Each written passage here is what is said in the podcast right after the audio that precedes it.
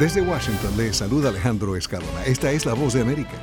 Hoy en entretenimiento conversamos nuevamente con Fernando Calzadilla sobre su exposición Miramos o nos miran que se presenta hasta el 3 de marzo en la Fundación Arts Connection de Miami. Tú hablas del presente continuo porque el presente continuo, una cosa es en inglés y otra cosa en español, como tú lo decías. Por Una cosa, claro, en inglés el presente continuo no, no equivale al presente continuo en, en español porque en inglés tú no puedes sustantivar el verbo como se hace en español. En español, cuando decimos el mirar, hacemos del verbo un sustantivo, un nombre.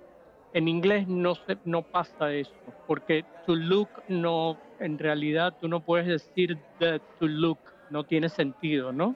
No, no, claro. Entonces, en español se puede, en francés se puede, y lo, lo que me interesa con el, el verbo en infinitivo, con el mirar, es como el morir, es como el vivir, no tiene un presente, un pasado y un futuro, sino que está siempre allí. También de qué sienten sus modelos al ser pintados. Yo le pedí a los participantes dos cosas, que en algún momento de la sesión se pusieran en la pose de la Venus de Urbino de Tiziano, que es un desnudo reclinado, y que miraran a cámara para yo tener una fotografía de ellos viendo a cámara. Ver a cámara lo que hace es que involucra al espectador, porque el espectador no es no puede ser inocente, no puede ser indiferente a esa mirada.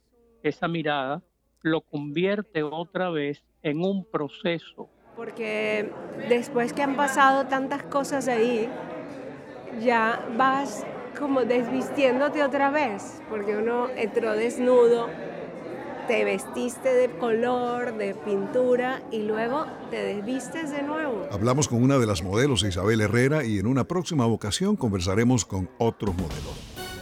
Miramos o nos miran de Fernando Calzadilla está en la Fundación Arts Connection de Miami hasta marzo 3. Voz de América, radio, entretenimiento. Estas son las noticias del espectáculo. Es fácil volver. Porque aquí, por ejemplo, Fernando me dice, bueno,